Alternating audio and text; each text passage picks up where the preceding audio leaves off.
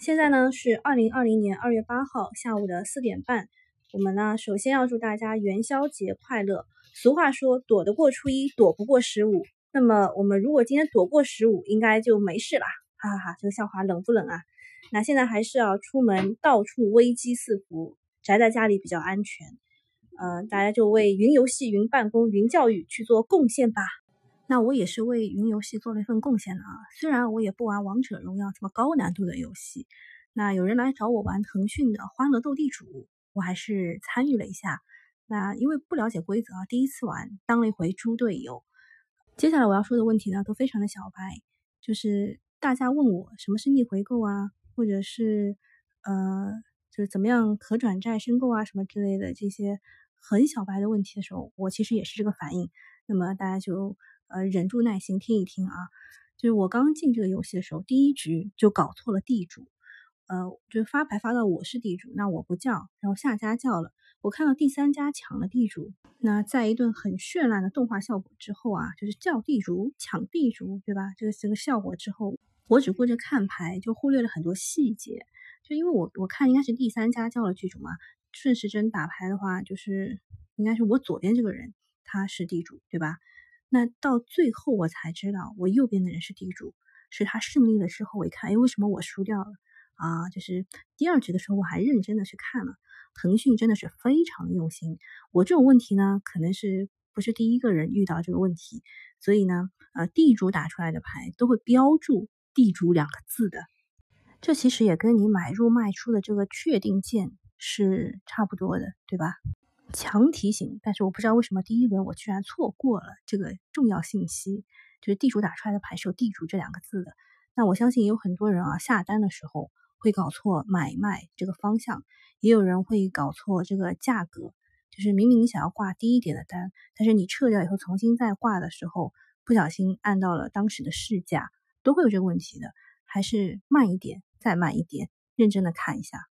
那我今天呢也是遇到了同样的问题，就是我的牌不错，我有大王、小王，还有一对二，那我就去抢了地主，但是我不知道为什么我没有抢到，这个大家能给我解释一下吗？当时的情况呢，就是第一家不要，第二家要了，他说叫地主，然后我我按了一下抢地主，但是我没有抢到，我不知道为什么。好，现在讲第二个出牌方式，就是嗯。就我我做一件事情都是要总结经验的，所以我在我的微博“周搜搜改名”上面还特地写好了，就是我打完牌以后当了一次猪队友以后的经验啊。第二个是出牌方式，就是因为这个是一副牌三个人打，所以拿到大小王和炸弹的概率太小了。如果啊，就是你有牌顶，比如说人家出一对三，然后你的你想让队友走，然后看一看情况，这种事情况真的不太适合。如果有牌顶，就不太适合 pass 去看一看情况，一定要立刻去顶啊，否则人家很快就会出来吼，就很嚣张的来吼，我只剩两张牌了，这种对吧？然后说一下第三个就是出牌规则，呃，像这种三带一，我是头一次看到，还有两队的是不能出的，只能出三连队。那除了三带一，其实还可以呃六带二啊六带两对，但是它不能带两个单的，比如说六六六七七七，它可以带两对连着的三三四四这样。然后还有一个什么飞机，我今天也是第一次见到啊，我看到有人是出了六六六七七七八八八，它可以随便带三张单牌，不连着都可以。那除了昨天玩了三局以外，今天我又玩了十五局啊，又有了新的认识。哦，我认识到了，除了三带一之外，啊，单打炸弹是可以随便单带两张牌的。呃，我觉得我之前有好几盘是可以赢的。后来我还搞清楚有一个规则，叫打了炸弹，你的积分可以翻倍。所以呢，我有一局有一有就是好像是一个什么四个十蒙在手里了。那其实为了积分，我应该是这样，我应该炸了我队友的这个炸弹，然后再给他放一张牌。这样我就可以翻翻一翻了，对吧？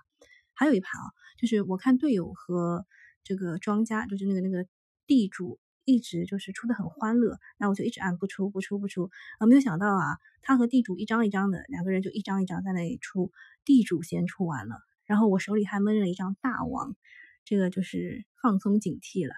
我觉得关于赌博的这个东西嘛，还是挺相通的。啊，还有就是我有一局可以赢的，但是因为出盘时间过长，系统自动给我出了一个三，遇到的问题其实挺多的啊。总结了一下，就是除了炒股，我真的不太擅长其他的赌博项目。炒股多简单啊，只有买入卖出两个按钮，填个数字就行了。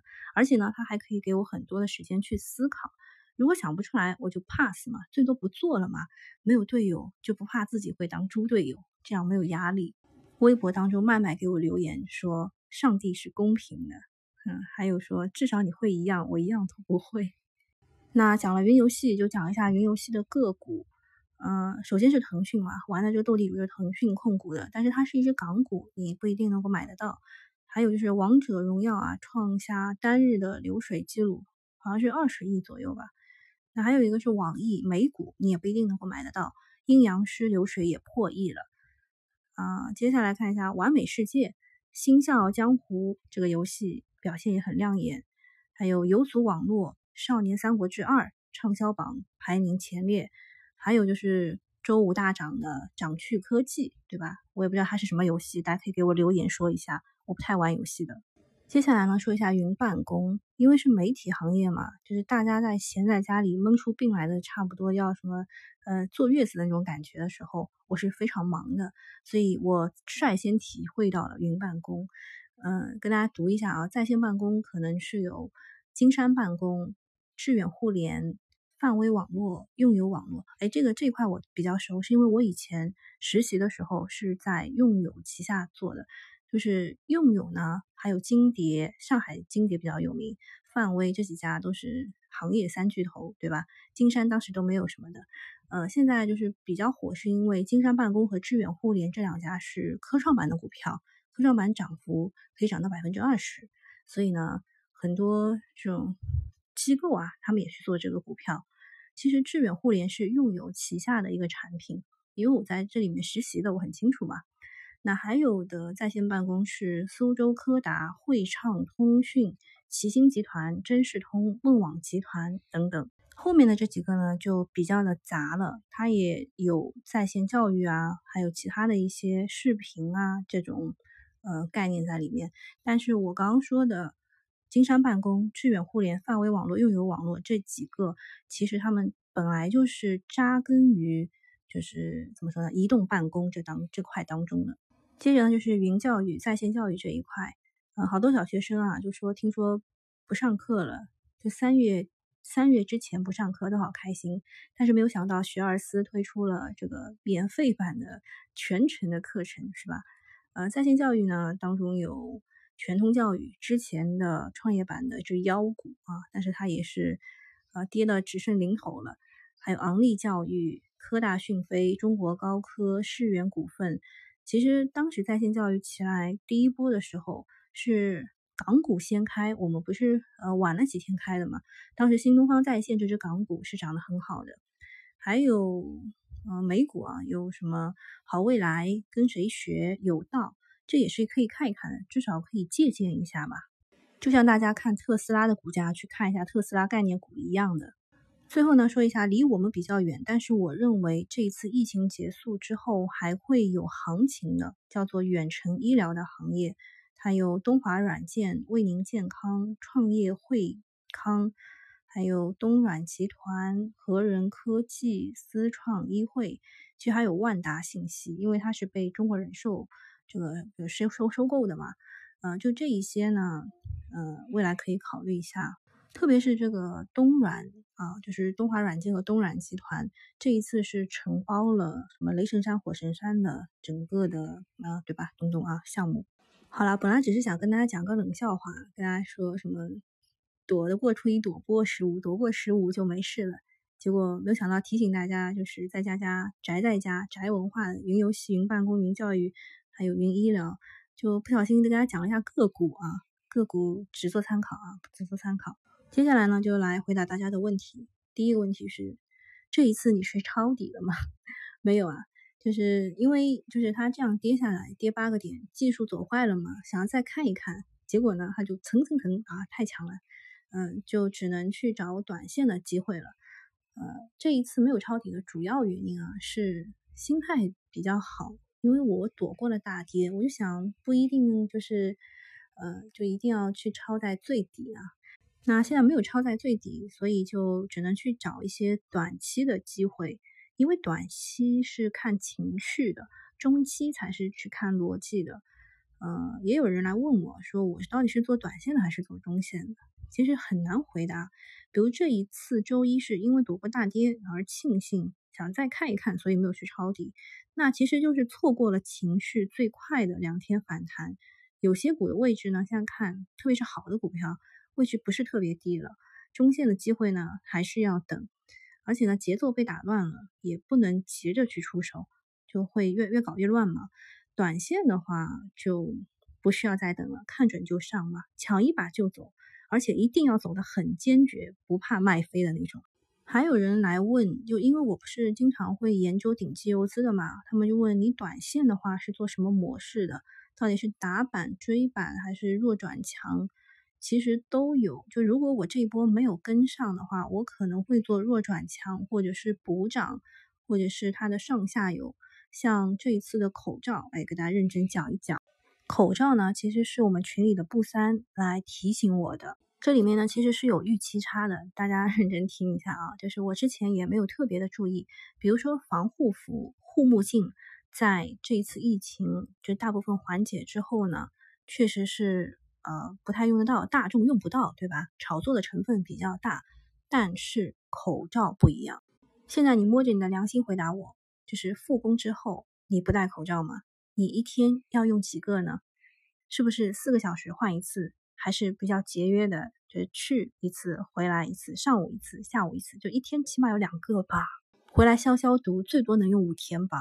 我呢，最今天就在今天啊，下午看到了好多的消息，比如说读几条啊，说记者从湖北省的新冠肺炎疫情防控指挥部了解到。今年省内企业自产的 N95 口罩超过十二万只，预计下周可实现 N95 口罩自产自足，供需矛盾大大缓解。缓解的是什么呢？其实应该是医用这一块的吧。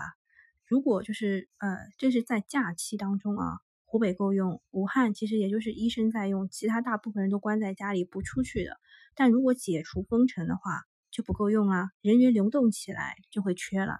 我还看到一句真的还挺有用的一句话，就是说，在现实世界还买不到口罩的情况下，请远离让你卖掉口罩股票的人。其实让你卖掉口罩的人，呃，口罩股票的人，这个他们的想法也是能够理解的。就是炒股炒的是预期嘛，现在预期说这个病啊，有这个瑞什么什么的这个药，特效药可能在临床实验还不错。这种情况下，呃，就是像什么药啊，周五大跌了，对吧？然后防护服、护目镜啊、口罩啊，都是筹码有点松动的。但是口罩呢，确实是有一个预期差的。你复工之后，起码到四月之前是戴着口罩的吧？应该很多地方不戴口罩出门还是犯法的嘞。但是呢，我看到还是有很多的消息啊，是对口罩不利的，是说它的这个产量非常快啊。比如说工信部发了一条消息，说近期将会有大量的口罩上市。说中国作为制造业大国，为何口罩不够用呢？工信部官微回应，口罩生产是秒速，仅需要零点五秒生产一支。然而，一个解析消毒的标准过程需要七天到半个月。也就是说，大年初一加班生产的那批口罩，可能今天还刚刚上市啊。啥叫解析消毒呢？医用口罩必须达到安全含量的标准，经检测合格之后才能够出产上市。如此看来，近期将会有大量口罩上市。然而啊，然而啊，腾讯的人来找我说，上面这条快讯就是微信，就是工信部发的微博吗？我看现现在这条微博好像改了呀，看不到最后那句话了，就是近期将会有大量口罩上市，这句话没有啦。那说了半天要给出这个概念股了，对吧？因为奥美医疗啊这些都已经涨得非常的高了，那我的切入点呢，可能跟其他人不太一样。我觉得它的上下游可能会更受益，比如说上游的原材料，像印度都不给咱们出口罩的这个原材料了。新闻当中也讲了，下游就是这个解析消毒的过程要七天到半个月，那这个过程是需要用到些什么东西啊？这个我还需要再去做个功课。现在呢，我就把主要的精力放在了这个原材料上。其实生产的主要瓶颈就是在医用资质和原材料供应上面。那口罩的自动生产线采用的是成卷的无纺布，自动切割成口罩的外形，自动叠压之后自动焊接耳带，经过消毒等程序包装成品。全过程呢都是全自动化，每秒钟能够生产一到两个医用的外科口罩。需要的原材料包括无纺布、熔喷布、滤材、环氧乙。啊，这个有点 有点难读。环氧乙烷灭菌、纸塑包装材料、耳带等等，原材料准时供应和人员到位是决定目前产能恢复的重要因素。呃，我看二月一号就已经说恢复百分之六十了，到二月十号应该是全员到岗的。我觉得这是一个思路啊，大家可以去考虑一下。我目前找到的无纺布的原材料供应有兴隆控股零零零九五五。还有华茂股份零零零八五零，华纺股份六零零四四八。那么无纺布我只找到这几只，接下来呢，大家可以去易互动里面找一下熔喷布、滤材、环氧乙烷灭菌、纸塑包装材料和耳带啊，就是套在耳朵上那个带子。好，刚刚是回答第一个问题，不小心扯出去了啊。第一个问题是说这次去抄底了吗？我的回答就是，我短期会做一做，呃，但是不会超过五成仓吧，就是怕突然死嘛。因为短期看的是情绪，如果一直是这些资金流入，每天九千亿，那我可以做一做的。啊，第二个问题就接上了，就是短期可能会去买些什么？像我刚刚讲的口罩啊，可能就是其中之一吧，可能就是买一些上下游的，可能不是整个的口罩的生产线吧。还有就是去买一些强势的股票，要买就买强势股。啊，但是还是要小心一些融资客买的票。融资其实就是加杠杆啊，借钱炒股，它会助涨助跌的，要小心突然死。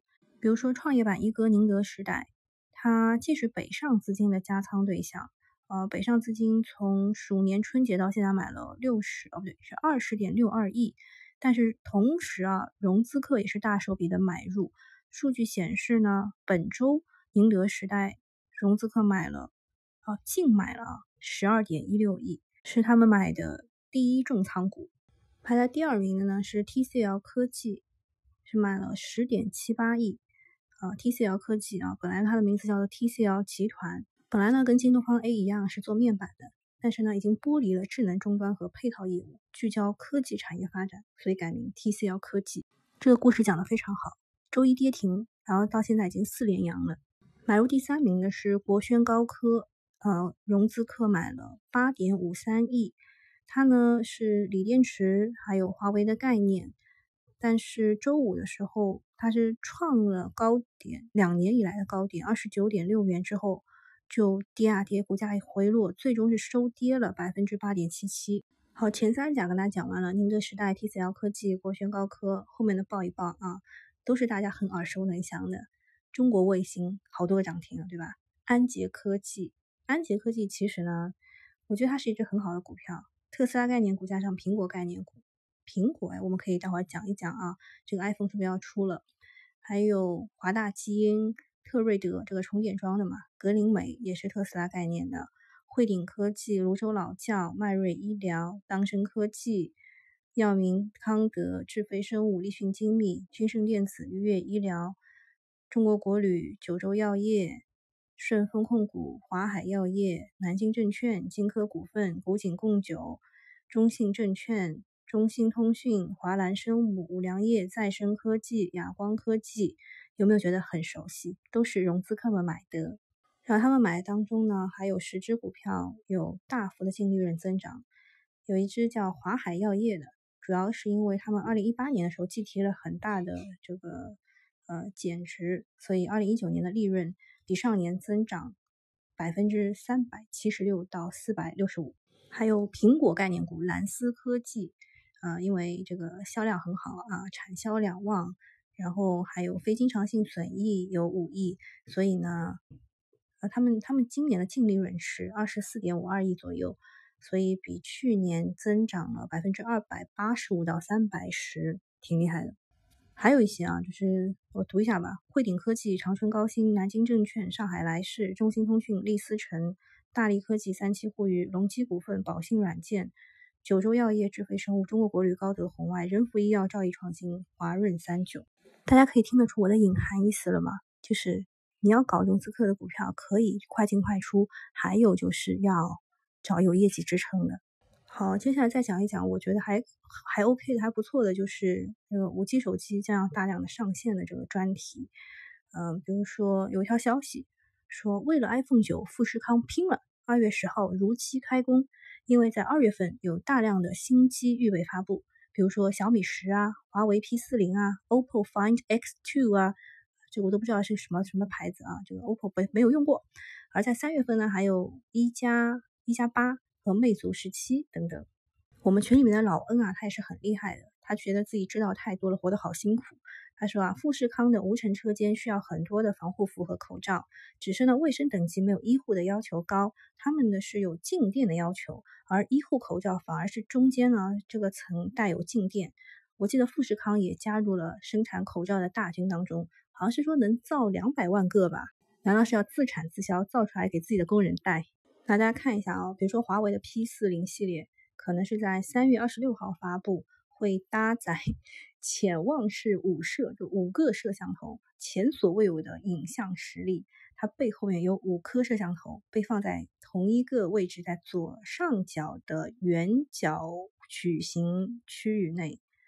正面采用了挖孔全面屏的设计，Pro 版本为前置双摄，背部采用的是一颗双棱镜潜望式变焦镜头，支持十倍光学变焦。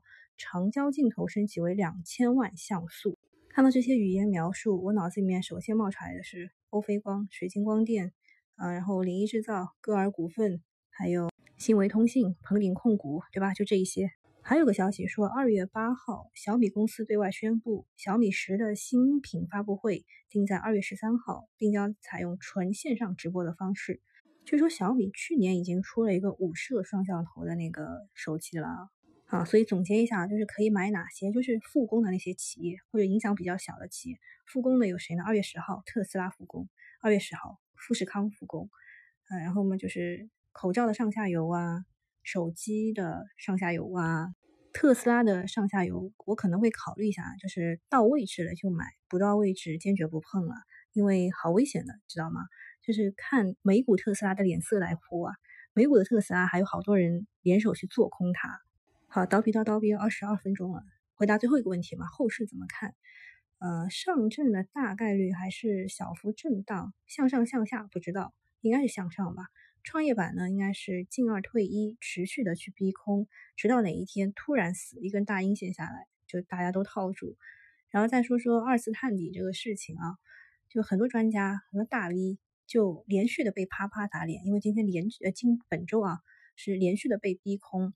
我认为啊，他们其实说的也没有错，因为我自己也在等二次探底，上证肯定会去二次探底的。就在你放松警惕的时候，因为它现在已经到了压力位了，还因为没有钱进去，没有钱进上证，知道吗？大家现在都是在炒创业板、科创板。做一个简单的数据统计啊，就是本周的涨跌幅，你可以看得出啊，科创板涨得最好，就是只挑就是前期上的，不是近期上的个股的话，科创板。涨了百分之五点五八，创业板涨了百分之四点五七，中小板跌了百分之零点六二，然后上证五零你知道跌了多少吗？跌了百分之二点七五。也就是说，你只要买了主板的股票，要死不活的，就是本周还是亏的。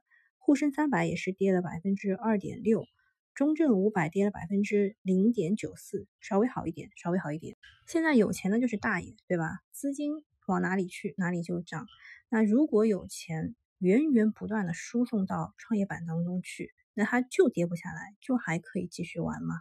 现在机构主力都已经明确了，只能净买入嘛，只能净买入，不能卖出的情况下，又不能融券做空，那还有还能怎么办呢？对吧？努力往上搞吧，搞到什么时候呢？就是你周围所有的人都在炒股了，或者是所有的人都忍不住去买了。那就突然死了，所以我现在仓位也不敢放的很大，就是三成到五成轮流滚动着做吧，就怕这个肉没有吃到，挨打一起挨打，对吧？所以还是小心谨慎一点。就像我去玩斗地主一样，哎，我这个梗有没有很好？我包袱埋了很久了，就是我玩斗地主一样。一般来说，我是会去观察一下，要不要叫地主呢？哎，先买个一分啊，就是加一分看一看，或者是要不要出这张牌，要不要出大王呢？哎，先看一轮再说。